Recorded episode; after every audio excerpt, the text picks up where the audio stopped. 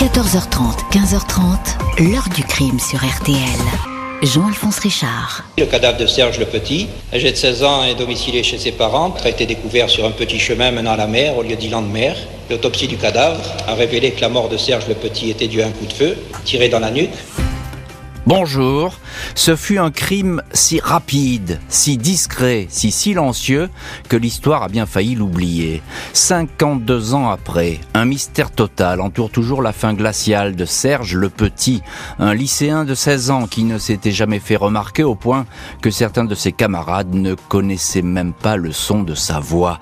Ce garçon effacé et pourtant mort d'une balle dans la nuque, comme meurent les truands, les traîtres ou encore les espions démasqués. Aussi surprenant que cela puisse paraître, cette dernière piste, malgré le jeune âge de la victime, va être examinée de près à une époque, l'année 1969, où la guerre froide bat son plein. Les enquêteurs vont peu à peu découvrir que la véritable existence du tranquille Serge le Petit n'était pas aussi lisse qu'on le croyait et dissimulait peut-être une double vie faite d'amour secrète, de projets toujours plus aventureux et de rêves de cavale. Reste à savoir quelle faute aurait pu commettre le lycéen pour être exécuté de cette façon et qui a pressé la détente Question posée à nos invités et témoins de cette affaire. 14h30, 15h30. L'heure du crime sur RTL. Dans l'heure du crime aujourd'hui, le meurtre sans réponse de Serge Le Petit.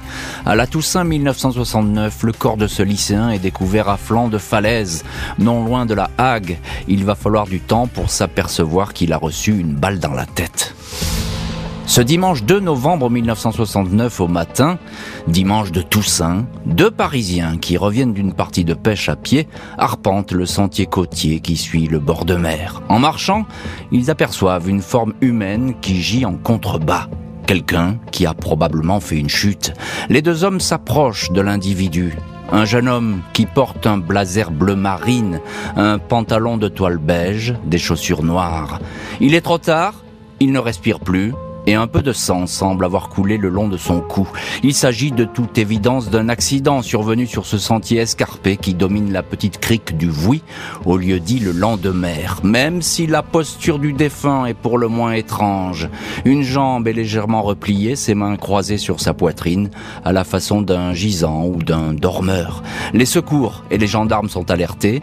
Les proches de la victime, les poches de la victime et un sac retrouvé à côté d'elle sont fouillés.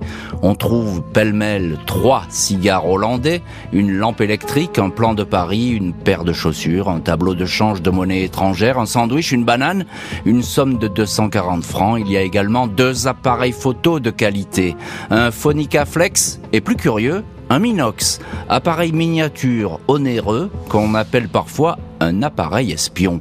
La mort euh, de la falaise est rapidement identifié grâce au passeport de la victime, Serge Le Petit, 16 ans, lycéen, domicilié chez ses parents, avenue de la Ville à Cherbourg, tout près du port. Le corps de Serge Le Petit est transporté à la morgue de l'hôpital Pasteur à Cherbourg pour autopsie. La femme qui prépare la dépouille note alors un tout petit orifice à la base de la nuque. Les docteurs Marty et Fresquet confirment que c'est bien une balle de petit calibre qui a pénétré derrière la tête. Elle est ressortie de l'autre côté par un sinus. Un seul coup de feu a suffi à causer une hémorragie interne fatale. Le procureur de Cherbourg est alerté, une information judiciaire aussitôt ouverte confiée à monsieur Gras, juge d'instruction. Ce dernier avance immédiatement l'hypothèse d'un meurtre. Le jeune homme est mort foudroyé. Il s'est vidé de son sang, indique le magistrat. Les gendarmes ratissent à nouveau la falaise de Landemer, mais aucune douille ni pistolet ne sont retrouvés. Les enquêteurs sont par ailleurs affirmatifs. Le lycéen a été abattu au pied de la falaise. La boue qui macule ses chaussures est la même que celle du rivage. C'est à cet endroit que se trouvait un meurtrier qui a fait feu à courte distance, alors que la victime lui tournait le dos sur le de repartir dans le sentier. Ce week-end de Toussaint, Serge était seul dans l'appartement familial. Ses parents étaient partis en Bretagne, région dont ils sont originaires. Il les avait prévenus dix jours plus tôt qu'ils ne les accompagneraient pas. Avait-il déjà prévu de se rendre près de la Hague? L'appartement est perquisitionné, les enquêteurs fouillent en priorité la chambre du lycéen. On y trouve une valise toute faite, mais qui curieusement n'a pas été emportée. Dans le tiroir d'une table basse, il y a une lettre écrite de sa main, adressée aux parents. Ne vous affolez pas, je suis parti, mais je reviendrai d'ici quelques années peut-être. Quand vous lirez cette lettre, je serai sans doute loin de France. Ne vous inquiétez pas, j'aurai rapidement de l'argent, et je vous en prie, ne me faites pas rechercher. Et voilà donc pour les premiers pas et les mots posthumes de, euh, de Serge Le Petit. On va voir dans le chapitre suivant que bien d'autres éléments et indices vont évidemment euh, compléter euh, le portrait de cette victime, de ce malheureux qu'on retrouve sur cette falaise. Alors bien évidemment, cette falaise, c'est le lieu du crime et puis c'est le lieu de tous les mystères et ça va être le lieu de toutes les interprétations. bonjour Philippe Bertin. Bonjour Jean-Alphonse Richard. Merci beaucoup d'être aujourd'hui dans le studio de l'heure du crime. Merci à vous. Euh, vous êtes euh, venu de Normandie, vous travaillez pour les hebdomadaires La Manche Libre et Tendance Ouest. Vous connaissez bien cette affaire, vous, vous, avez travaillé dessus. Mais il y a une première question qui me tracasse, c'est ce lieu, euh, qui, est un lieu très particulier. On n'est pas loin de La Hague, évidemment, depuis le lieu a sûrement beaucoup changé. Mais il y a cette falaise.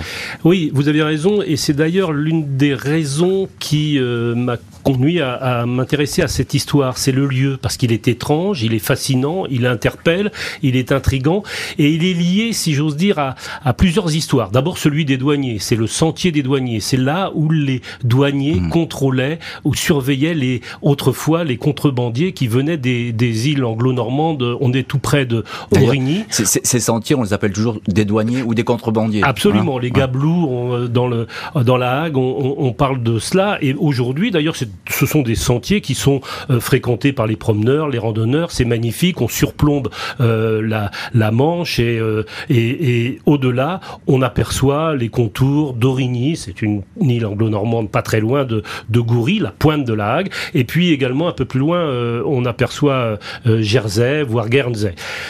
Et au-delà de ça, il y a euh, cette histoire de, de, Serge Le Petit. Elle est liée évidemment à ce lieu autour de, de l'histoire de ceux qui ont vécu, si j'ose dire, parce que c'est un lieu euh, qui parle aux Normands, mais pas seulement aux Normands, puisque c'est le lieu natal, ça c'est la patrie de Jean-François Millet, dont les parents habitaient à quelques centaines de mètres de, de la crique à laquelle vous faisiez allusion, euh, la crique du Oui. Et tout près de la crique du Oui, il y a un rocher qui est très célèbre, qui est le rocher du Castel Vendon et qui est l'une hmm. des peintures les plus célèbres de Jean-François Millet. Et Jean-François Millet aimait se promener précisément sur ce sentier où on a découvert euh, Serge le Petit. Alors on vient, on sent bien qu'il y a une dimension romantique déjà dans ce que vous racontez. Et puis cette, ce crime, il a un côté romantique aussi. On vient dans ce sentier euh, pour s'y promener, euh, pour s'y perdre, ou peut-être même s'y jeter dans la Manche qui est là et pour se suicider. C'est une, c'est une possibilité. On a René Moirand en ligne. Bonjour René Moirand. Bonjour. Merci beaucoup d'avoir accepté l'invitation de, de, de l'heure du crime et d'être en direct euh, aujourd'hui avec nous sur RTL. À l'époque, vous étiez journaliste pour la presse de la Manche, et si on si on, on, vous, on a fait appel à votre mémoire aujourd'hui, qui est excellente, René Moirand, euh, c'est pour nous dire ce que vous avez vu parce que vous avez été un des premiers sur les lieux. comment se présente cette scène de crime? Alors, je suis le, effectivement le premier et le seul journaliste présent au, moment de la découverte du cadavre de Serge Petit. Euh, tout ça parce que ce dimanche-là, je suis de service euh, dans mon journal. Euh, ça, ça, comporte le week-end et puis hmm. toute la semaine, la nuit. Et donc je suis quand même chez moi à midi pour déjeuner et je reçois un coup de fil de la correspondante de, de la presse de la Manche, c'est le journal dans lequel je travaille principalement, euh, je n'ai rien à voir avec les faits divers. Moi, je, je, suis plutôt penché sur l'industrie nucléaire, euh, hmm. les sous-marins nucléaires qui sont construits dans, dans la rade de Cherbourg, euh, euh l'usine de la Hague que le général de Gaulle a demandé de construire pour avoir du plutonium pour la bombe. Mais j'apprends pendant le repas de midi chez moi que on a découvert un corps qui a dû tomber dans la falaise. Alors vous allez aller, vous allez aller, vous allez aller sur place évidemment, René Moirand. Alors si vous voulez, au départ je me dis bon ben d'accord, euh, fait divers, je vais, je vais le traiter dans l'après-midi avec les gendarmes. Hmm. Euh, J'ai pas l'intention de me déplacer au départ. Je sais pas pourquoi. Euh, je m'interromps euh, en train de couper le gigot familial, si vous voulez. Toute la famille est là, y compris ma mère qui est venue parce que je suis orphelin depuis peu, mon père est mort jeune. Et je dis, ben j'y vais, j'abandonne ma famille, ma famille furieuse, euh, etc. Mais, Et je pars, donc il est 14 heures à peu près. Hein, Euh, je prends ma voiture, j'ai 15 km à faire à peu près, et en plus, euh, j'ai acquis une petite maison juste à côté, euh, Hmm. sur la plage d'Urville-Nacville, à côté de, de- du Castel Vendôme. Alors dites-nous, dites-nous René je- en, quel- quel- quelques voulez, mots, qu'est-ce que vous voyez sur, pla- sur place Voilà, j'arrive, c'est- passionnant ça parce que si vous voulez, c'est- c'est in- incroyable.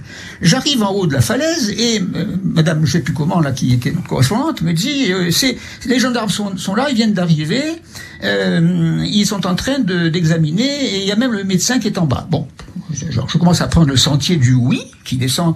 En fait, euh, il est à mi-falaise, il n'est pas euh, dans la crique comme a dit Pierre Bertin tout à l'heure. Il, il est à mi-falaise le corps. Je- En m'approchant, je vois arriver dans le sentier, je croise le chef de la gendarmerie, le brigade, le brigadier chef de la gendarmerie de, de, de, de Beaumont, de, de, de la Hague, euh, qui monte avec euh, le médecin que je connais, Oui. un vieux médecin de, de famille, et j'entends euh, en, en les croisant, je dis, je leur dis bonjour, je- ils me disent même pas bonjour, et puis en- en- j'entends en les croisant un mot du médecin qui m'intrigue, parce qu'il dit Alors, ah dit oui, oui non non non Un- euh, autopsie autopsie hein, Alors autopsie, autopsie- alors autopsie, autopsie, la morgue. On va y revenir évidemment, René Moirand, et on y reviendra avec vous dans cette heure du crime. Je voudrais qu'on entende Agnès Villette, qui est en direct depuis Belle RTL. Bonjour Agnès Villette. Bonjour. Merci beaucoup d'avoir accepté vous aussi l'invitation de l'heure du crime. Vous êtes journaliste, photographe indépendante, enseignante et surtout, eh bien, ça fait euh, plusieurs mois que vous enquêtez sur la mort de Serge Le Petit pour l'écriture d'un livre et votre travail, il est passionnant évidemment. On va en parler et y venir dans cette heure du crime. Il y a quelque chose de troublant, je l'ai dit, euh, sur le corps et qui vous a beaucoup marqué, Agnès Villette. Ce sont euh, ces mains euh, qui sont croisées sur la poitrine, les mains du défunt. Ça, c'est une scène de crime un peu particulière. Un peu particulière en effet, et là-dessus je dois remercier en fait euh, René Moirand qui m'a beaucoup aidé et qui a été le premier interlocuteur que j'ai retrouvé après avoir euh, décidé de m'occuper un petit peu de cette euh, affaire et de remonter en fait les faits et de retrouver les protagonistes. Les mains sont particulières et d'ailleurs il y a des photos Mhm. puisque comme tout à le fait, disait tout à fait. oui. Mm. René, René Moirand, en arrivant, le photographe de la presse de la Manche, les arrive en même temps et prend euh, beaucoup de photos Mm. d'une très bonne qualité euh, qui sont maintenant dans les archives de la presse de la Manche. Et les versions qui se sont un peu recoupées au fur et à mesure des rencontres, des conversations, indiquent que le corps a été un peu bougé et que les mains ont On- été remises dans cette position un peu intrigante. Alors, ça, fait, ça fait partie effectivement du mythe de cette histoire, parce qu'on ne sait pas très bien, ce, évidemment, ce qui s'est passé. Et on a l'impression, encore un petit dernier mot, euh, Agnès Villette, on a l'impression qu'il dort, euh, ce garçon. Euh, les photos, elles sont très troublantes, parce que ça n'a rien d'effrayant, cette scène. Oui et non, ça dépend quelle photo ou, ou si vous lisez les dossiers judiciaires que j'ai retrouvés aux archives Mm. de Rouen, il y a quand même des détails un petit peu difficiles. Difficile. Oui, et certaines photos aussi euh, que j'ai pu euh, euh, voir et, et obtenir. Et on va- on- mais. Mais vous avez partiel- partiellement raison, il y a quelque chose de, de détonnant, un peu euh, le dormeur du Val à Oui, la c'est ça. Il y a un côté Il y a un peu, des- un peu féerique comme ça, euh, un peu onirique quasiment euh, dans cette scène qui est très étonnante quand on regarde ces photos autant d'années après. La trajectoire de la victime est étudiée de près par les enquêteurs. Ils vont alors découvrir toute une série de secrets bien cachés. Et si l'un d'eux avait entraîné sa perte? Le juge d'instruction et les enquêteurs de la sûreté urbaine s'interrogent sur les motivations du meurtrier. Quand on trouvera le mobile, on trouvera l'assassin, indique le juge gras. Les parents, entendus, indiquent n'avoir rien noté d'anormal ou d'inquiétant dans le comportement de leur fils. La famille s'entend bien et ne manque de rien. Marcel le Petit, le père, a un bon salaire. Il est technicien supérieur au CEA, le commissariat à l'énergie atomique. Il travaille dans la toute nouvelle usine de la Hague où l'on extrait le plutonium. Rien à signaler non plus au lycée Victor Grignard à Cherbourg où Serge est en classe de première C4. C'est un élève plutôt assidu, très discret, qui ne se mêle pas vraiment aux autres. Il n'a jamais attiré l'attention, n'est pas du genre à se faire remarquer.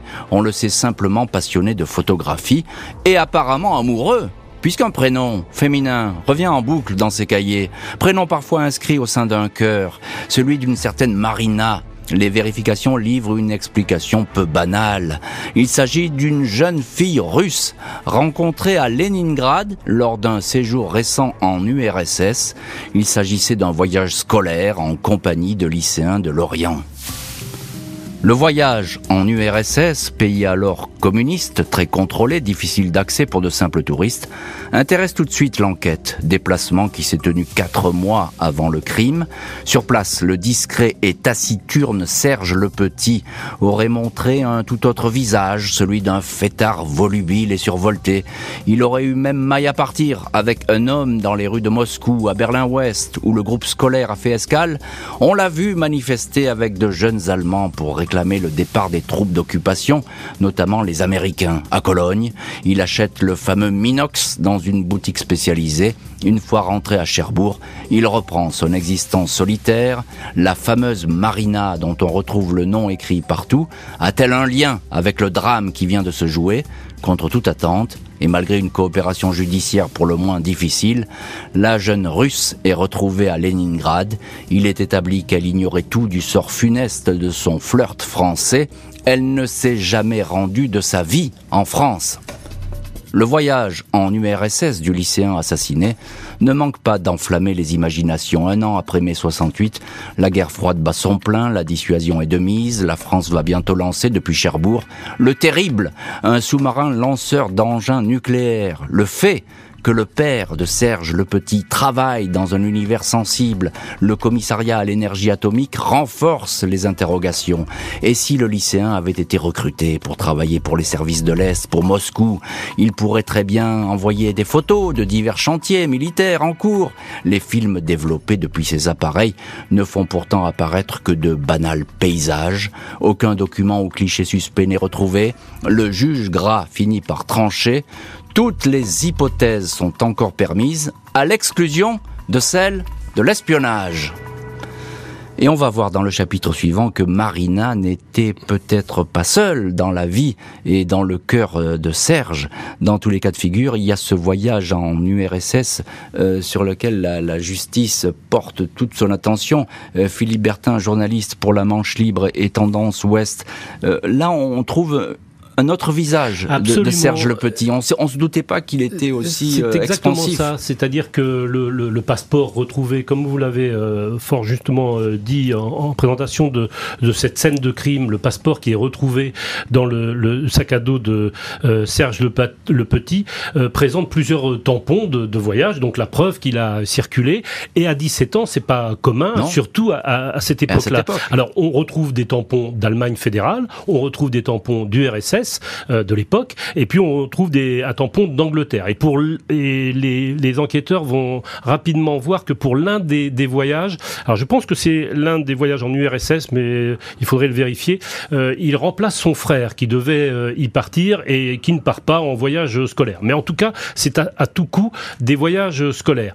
Mais en effet, il révèle une autre personnalité de Serge Le Petit. Vous l'avez dit, c'est quelqu'un qui est un bon élève, il est en première plutôt C, donc plutôt un, un, matheux, il est sans histoire, on le dit un peu taciturne, mm. il a le regard un peu triste, c'est d'ailleurs la photo d'identité qui circule partout, qui rapporte cette, cette histoire, on le voit un peu photographié de trois quarts et, il, est, euh, il est un peu triste, un peu, on a un visage un peu romantique. Mm, mm. Bon, et là, c'est tout autre, un tout autre personnage, en effet fêtard, euh, on dit qu'il a touché un peu de de, drogue dans des boîtes euh, à, Berlin. Il a une bagarre avec quelqu'un, un jeune de son âge ou peut-être un peu plus vieux à Moscou. Et puis il rencontre à Saint-Pétersbourg aujourd'hui, Leningrad hier, cette Marina. Euh, donc euh, pour quelqu'un de très calme, sans histoire, c'est un autre personnage qui se dévoile. Et, ça pour les enquêteurs, effectivement, c'est important parce qu'ils n'ont pas le même personnage à, étudier.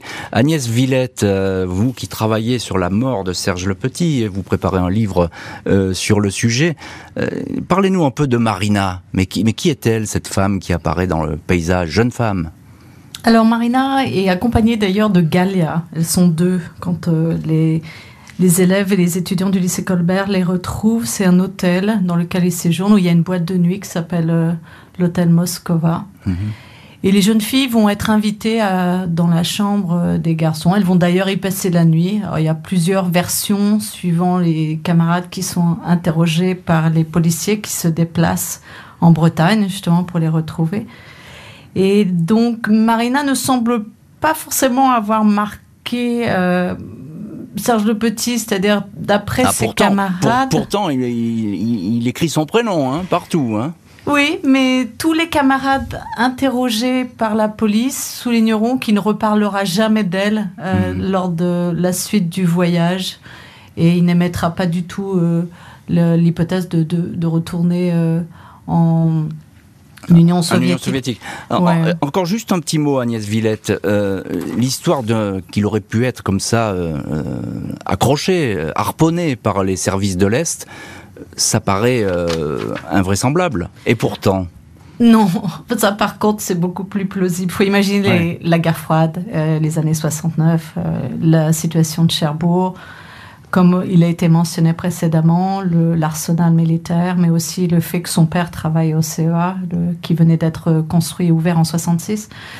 Et puis les deux jeunes filles, c'était courant, les, Occidentaux étaient souvent approchés. D'ailleurs, Galia parlait anglais, je crois, et euh, Marina allemand. Donc euh, souvent, les, les, petites Russes comme ça parlaient très très bien les langues étrangères. Et puis euh, il y avait une manière un peu de, de lier des contacts. Après, c'est une piste qui a jamais oui. abouti. Effectivement, c'est une piste qui est d'ailleurs refermée officiellement par le juge, mais c'est très intéressant ce que vous dites, parce qu'effectivement, il y a, il y a ce climat, il faut, il faut se remettre un petit peu dans ces années de, de guerre froide, où effectivement, euh, bah, tout le monde espionne un peu tout le monde. Et, et c'est pas si simple que ça. René Moirand, à l'époque, vous êtes journaliste pour la presse de la Manche, et vous nous l'avez dit en préambule, vous nous avez dit, moi je travaillais plutôt sur les histoires nucléaires, le CEA, etc. Euh, c'est une zone sensible déjà à l'époque autour de Cherbourg? Bien sûr, bien sûr, mais euh, tout, ça ne me permet pas de dire que ça avait un rapport avec ce crime qu'on a découvert que trop tard. On l'a découvert trois jours après, après l'autopsie euh, qui avait été demandée par le médecin, mais qui a été faite que le, le, trois, jours après. Et si vous voulez, à, au départ, tout le monde, les enquêteurs, y compris la presse spécialisée, les détectives là, etc., tout le monde pense à une chute. Mais la position du corps que j'avais vu, moi, qui était mhm. le seul à voir avec les gendarmes, mhm. euh, la position du corps ne, permettait pas de penser à cette hypothèse de la chute. Mhm. Euh, il était vraiment, euh, comme l'a répété, euh, l'ont répété vos interlocuteurs, il était allongé sur le dos, face à la mer, les bras, les bras, non, non pas moi quand je l'ai vu, alors la tête était déplacée, ils étaient, ils étaient déplacés, déplacés du corps, il était, il pas, on les a peut-être remis sur lui pour le transporter à la. C'est possible, Parce qu'au lieu de le transporter chez lui, si vous voulez, parce qu'on avait découvert dans, ses papiers, moi je, je découvre ça, la, scène est, absolument euh, incroyable. on découvre qu'il habite rue de la ville et qu'il est, qu'il est dans la cité qu'habitent les gens du CEA. Ah, ah oui, oui, bien sûr, c'est le personnage. Au départ, les, gendarmes vont dire on va le ramener chez, lui. Ne sait pas qu'il a été tué d'ailleurs. Hein. C'est la chute qui est, privilégiée. Alors ça, c'est. Les journalistes sont arrivés, on pensait à la chute. Et, et à ce moment-là, si vous voulez, euh, l'idée, bon, euh, en, fait, il, le, des médecins disant la morgue, on a emmené le corps, euh, on a demandé une ambulance pour transporter le corps à la morgue. Et, et, ce que vous dites très bien, ce que vous dites très bien, c'est qu'effectivement, il va falloir des jours, deux, trois jours, pour retrouver ce, cette minuscule orifice et il a été exécuté d'une balle dans, la, dans la nuque, Philippe Bertin. c'est la femme d'ailleurs de la, du, euh, du concierge de l'hôpital Pasteur qui va se rendre compte quand elle prépare ce corps pour l'autopsie. Pour la victime était-elle seule quand elle a quitté l'appartement familial? Qui donc aurait pu l'accompagner dans ce périple qui s'est terminé au pied d'une falaise perdue? Les enquêteurs ont pu établir que Serge avait dîné dans l'appartement familial le samedi 1er novembre au soir. Ils ont trouvé les restes du repas et la vaisselle utilisée. Ce n'est donc que plus tard dans la soirée qu'il aurait pris la route pour la Hague et la falaise de Landemer. Impossible de savoir comment le lycéen, qui, vu son âge, ne dispose évidemment pas de permis de conduire, a pu se rendre jusqu'à cet endroit. 17 km à parcourir. Il peut avoir été transporté par un tiers. Les vérifications auprès des services de transport, de taxi ou de chauffeur routier ayant pu apercevoir un autostoppeur, ces vérifications ne vont rien donner. Les légistes sont affirmatifs, la mort semble être intervenue deux ou trois heures après le dernier repas de la victime, ce qui signifie que celle-ci avait bien rendez-vous au milieu de la nuit dans ce paysage escarpé. Il est possible que Serge le Petit ait fait tout le trajet en compagnie de quelqu'un qui l'aurait attiré dans un piège. La sûreté urbaine de Cherbourg se penche encore sur une autre découverte effectuée dans l'appartement des Le Petit. Sur l'oreiller de Serge auraient été retrouvés des cheveux blonds ainsi que des traces de rouge à lèvres. Va émerger ainsi l'hypothèse d'une rencontre amoureuse avec une femme qui n'était pas la fameuse Marina. Il ne sera pas clairement établi à qui appartiennent ces cheveux blonds, parfois attribués à la victime elle-même.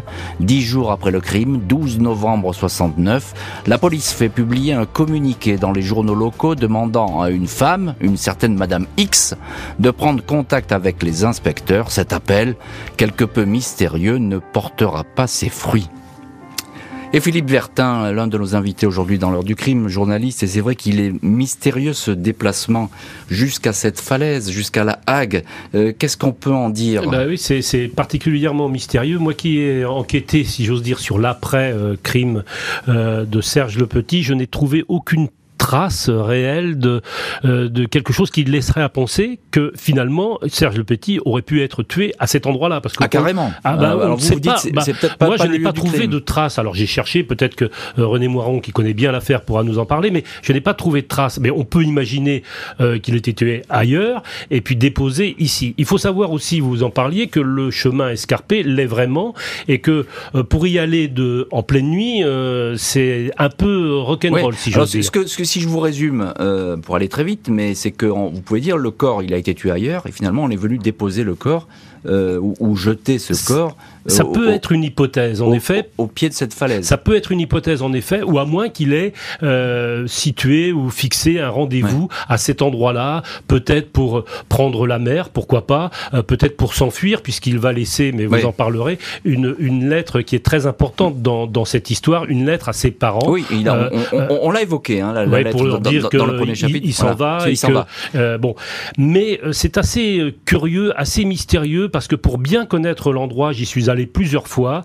Euh, y aller en pleine nuit, euh, en effet, c'est compliqué. Alors il avait une lampe torche, ça c'est vrai. Et les enquêteurs ont aussi interrogé un couple qui aurait pu être témoin de quelque chose, puisque leur voiture stationnait non loin et ils n'ont rien vu. Et ils n'ont rien vu, donc ça reste très mystérieux. Euh, Agnès Villette, vous qui travaillez sur cette affaire, et notamment pour la, la rédaction d'un livre qui évidemment sera passionnant et dont on parlera dans l'heure du crime, qui, qui est alors un mot, vous allez me dire, je, vous parle toujours des femmes avec vous, mais euh, qui, qui, est la, est-ce qu'on sait qui est la jeune femme blonde qui était dans, dans, le lit de Serge Le Petit, ou bien il n'y a pas eu de femme avec ce rouge à lèvres sur le sur l'oreiller? Manifestement, il y a une présence féminine. Ouais. Euh, mm. les cheveux, comme vous l'avez dit, en effet, au départ, ont été attribués à une personne féminine, mais l'enquête a montré que c'était euh, finalement les cheveux de Serge. Par contre, ce qui intriguait beaucoup euh, l'enquête, c'était le. Il y a deux verres. Et euh, il y a un verre de Coca-Cola et il y a un autre verre dans lequel il y avait eu du pchit. Hmm. Et en reprenant un peu le, témoignage de la mère de Serge, il ne buvait que du Coca-Cola. Donc il y a bien eu une deuxième personne et sur ce verre, il y a en effet une marque de rouge à lèvres. Et ça peut être une personne qui aurait pu l'accompagner finalement à la falaise, ou bien qui aurait pu transporter éventuellement le corps si celui-ci a été tué avant pour le fait, euh, comme le disait Monsieur Bertin, que le corps, qu'il ait pu être tué ailleurs et transporté, c'est impossible vu le, sang et en fait euh, le sang a été retrouvé sur sur place. Donc non, il a été tué dans la falaise.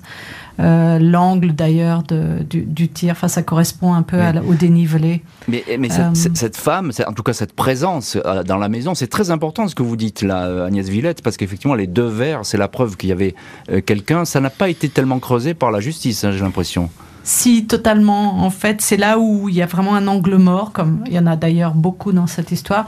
Personne n'a vu quelqu'un monter mm. à l'étage euh, où habitait euh, Serge Petit rue de la Ville, parce qu'il y a quand même des gens, des voisins. Mm, mm. Et il n'y a pas eu de visite manifestement. Pour autant, il y a bien la présence d'un personnage féminin dans l'appartement. Mais euh, c'est assez. En effet, il y, a, beaucoup de complexité. oui, oui, bien sûr.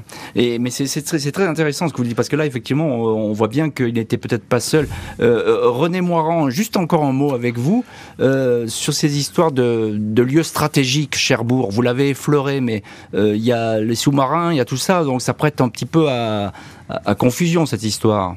Oui, bien sûr, mais revenons quand même au fait. Euh, je, veux préciser que l'histoire du transport ou pas du corps, elle tient pas debout dans la mesure où le juge d'instruction, lorsqu'il annonce à la presse et aux, enquêteurs euh, le résultat de l'autopsie, dit Messieurs, il y a eu crime. Le jeune Serge Petit a été tué d'une balle dans la nuque qui a traversé le cou et qui est sorti par la une arcade sourcilière. C'est hmm. pour ça qu'on n'a pas vu, on a pensé à une chute. Et si vous voulez, Bien entendu, il y a balle, il y a, la balle est ressortie, donc elle est quelque part. Bien sûr. On voit arriver dans la semaine qui suit quantité de personnel qui recherche la balle. Et d'après la position du corps, on peut imaginer que la balle, si elle a été tirée derrière lui, dans la nuque, il est dans le sentier en train de descendre ou de monter, je ne sais pas. Ouais. Et, eh bien, cette balle, elle est quelque part en bas. Bien sûr. Dans la crique. Bien sûr. Et toutes les fouilles qui ont été faites n'ont jamais permis de retrouver une balle. On ne sait pas, donc on n'a jamais pu identifier.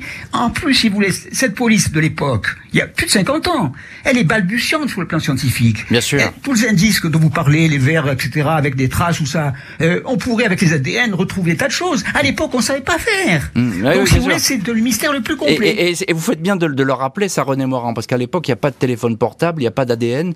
Euh, les prises d'empreintes, elles sont un peu approximatives. Et effectivement, la police scientifique ne viendra que bien plus tard et on aurait pu sans doute lever peut-être le mystère le petit avec toutes ces, ces expertises. Forcé de constater que les pistes se ferment les unes après les autres, les enquêteurs vont multiplier les vérifications dans tous les sens au risque de se perdre. La lettre d'adieu laissée à ses parents ainsi que l'attirail trouvé dans son sac, tout cela ne laisse guère de place au doute. Serge le Petit avait longuement préparé un périple qui devait le mener à l'étranger. Il avait emporté un carnet de change, document à l'époque précieux pour se procurer de la monnaie étrangère ainsi que son passeport. Les enquêteurs savent que l'île anglo-normande d'Origny, baptisée Alderney par les Anglais, est plutôt facile à atteindre depuis le rivage de Landemer. Il suffit pour cela d'utiliser l'un des passeurs clandestins qui œuvrent dans le secteur, vivant d'une petite contrebande de cigarettes et d'alcool. Serge le Petit se serait-il disputé avec un passeur pour une question d'argent peu probable? La forte somme emportée par le lycéen pour son long voyage a été découverte intacte dans sa besace. Les policiers n'excluent pas non plus qu'il soit tombé sans le vouloir sur une opération de contrebande. On aurait voulu faire taire ce témoin imprévu. Les investigations et vérifications sur cette hypothèse vont demeurer stériles. Aucun élément ne va dès lors compléter le dossier du juge Gras. Aucun témoignage significatif ou indice parlant. La découverte d'un pistolet de calibre 7,65, un modèle ancien, tout près de la falaise du crime, va relancer les supputations. Les expertises vont effectivement indiquer que l'arme a été abandonnée dans la nature au moment du crime, sans doute abandonnée par un propriétaire inquiet de se retrouver soupçonné. Il ne s'agit pas du pistolet utilisé pour abattre le lycéen et voilà donc pour euh, ces conclusions presque de, la justice, Philippe Bertin, on voit bien que effectivement le juge n'a pas d'autre option que de refermer ce dossier parce qu'il n'y a que des hypothèses et il n'y a pas de preuves, il n'y a pas d'indices. Euh, on a l'impression qu'on tourne en rond. Est-ce que la mauvaise rencontre est possible? Oui, c'est une des, une des hypothèses, comme vous l'avez souligné d'ailleurs, sur euh, ce sentier des, des, douaniers qui est euh, de nuit, euh, qui peut être emprunté par des, des contrebandiers qui viennent en effet d'Origny, de Jersey. C'était là, si j'ose dire, le passé, c'est même l'histoire de, mm. de, ce sentier, hein, c'est qui, qui, de l'histoire des, de la contrebande. Alors ça peut être une, une mauvaise rencontre. Il y a des éléments aussi troublants dans, dans ce qu'il laisse derrière lui, Serge Le Petit, et cette lettre à, à, ses parents, dans lequel il dit ne vous affolez pas, je vais, euh, je vais aller à Je reviendrai un de ces jours, dans, quelques années peut-être. Et il dit aussi un élément que j'ai retrouvé moi dans tous les, les articles qui ont été euh, produits autour de cette affaire et toutes les enquêtes. Il dit aussi qu'il va toucher une, une belle somme d'argent. Et donc euh, on peut se demander si en effet il n'est pas au cœur d'un trafic, d'une contrebande ou de, en effet d'espionnage ou, ou, qu'on lui a fait miroiter peut-être quelque chose. Peut-être. Et alors il y a aussi la présence, vous l'avez dit au tout début, et c'est c'est intéressant euh, de ces appareils photo et notamment de ce petit appareil photo euh, qui est euh, considéré comme l'appareil des espions. Alors il prenait beaucoup de photos, Serge Le Petit, depuis le balcon de l'appartement de ses parents et cet appartement, moi j'y suis allé, c'est en plein centre-ville, tout près du port de, de, Cherbourg, là où les, les bateaux de pêche débarquent. Mm. René Moirand, euh, à l'époque journaliste pour la presse de la Manche, et je le précise, vous êtes le, seul journaliste qui est arrivé sur les lieux de, de ce crime. Euh, quel est votre sentiment, euh, vous? Qu'est-ce que vous pensez finalement de cette enquête qui va se refermer très vite, hein, il faut le dire? Non, non, il s'est pas revenu très vite. Ah, ça n'a pas duré des, années quand non, mais toutes les, toute, toute l'instruction, les, les, gendarmes enquêtés, les, la sûreté urbaine, parce qu'il habitait Cherbourg, hmm. euh, son corps a été découvert dans la Hague, c'était la, gendarmerie, mais il habitait Cherbourg, ah, domicile à Cherbourg, donc euh, les, deux, les deux institutions ont été mises à... les, les, renseignements généraux, euh, le, le, les renseignements euh, pour espionnage, euh, tout le monde a participé à l'enquête. Et, mm. vraiment, je, je, pense qu'on a, on a, on a, envisagé toutes les pistes. Mm. La seule, finalement, qui a été soulevée par, et par le chef de la brigade de, gendarme, de recherche de la gendarmerie nationale, qui est un militaire, hein, comme, comme bien sûr, bien sûr. la seule qui me paraît plausible, c'est celle d'un chantage, d'un chantage à la photo, et parmi toutes ces photographies qu'on a retrouvées dans son appartement, qui étaient faites certaines par son père, parce qu'ils étaient tous les mhm. deux passionnés. Mhm. Ils allaient ensemble chez le photographe de, euh, très connu de Cherbourg à l'époque, qui les connaissait très bien tous les mhm. deux, parce qu'ils faisaient beaucoup de photographies. On a trouvé quantité de clichés pris dans la résidence du CEA. Ah oui, d'accord. Et des clichés qui paraissaient bizarres parfois. Ah, mais euh, ça c'est intéressant. On distingue personne. Oui. Bon, si vous voulez, bon, euh, l'intime conviction d'un des, d'un des enquêteurs, que j'ai bien connu parce qu'il m'a fait reprendre l'histoire euh, pour le cinquième anniversaire, pour le dixième et pour le vingtième en 1989. J'ai écrit de nouveau.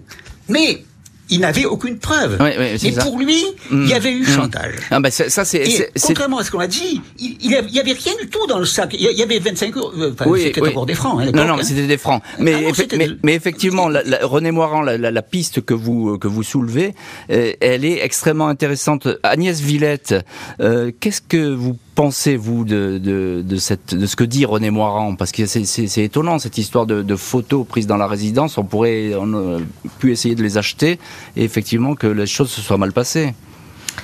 Euh, Monsieur Moirand a raison. Les photos que la, la, police a trouvées ou alors a fait développer, parce qu'il y avait des pellicules qui n'étaient pas développées, ont beaucoup intrigué la police. Et entre autres, une photographie d'un couple hein, vu de dos dans un café. Et euh, ils ont essayé pendant très longtemps d'identifier les deux personnes. Et il y avait en effet l'élément peut-être de, chantage. Hmm. Et c'est aussi une version qui, qui un peu traîne et perdure un peu euh, sur Cherbourg de manière un peu officieuse aussi. Ouais. Par contre, la police réouvre euh, l'instruction quand même, il faut le dire, hein, en 70, repart sur d'autres pistes. Euh, et n'aboutit pas non plus. Et comme le disait Monsieur Moirand, c'est vrai que toutes les forces, euh, alors le SRPJ, euh, enfin il y a vraiment plusieurs services qui vont travailler sur l'enquête. C'est pas du tout une enquête bâclée ou écourtée. Il y a vraiment quelque chose d'extrêmement mm. sérieux et des pistes qui sont suivies jusqu'au bout.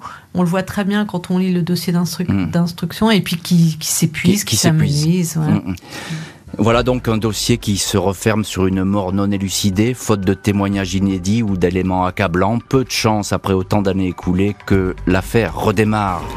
Un demi-siècle après la mort violente de Serge Le Petit, les archives judiciaires et les témoignages de l'époque continuent à être explorés par des chercheurs et des journalistes, comme si chacun cherchait à sa façon à lever le voile sur cette étrange affaire. L'enseignante et photographe Agnès Villette s'est ainsi lancée en 2020 dans une vaste entreprise de recherche de témoins et de documents, avec l'espoir de reconstituer la trajectoire du lycéen, savoir pourquoi ces pas l'ont mené une nuit de novembre 1969 au pied de cette falaise.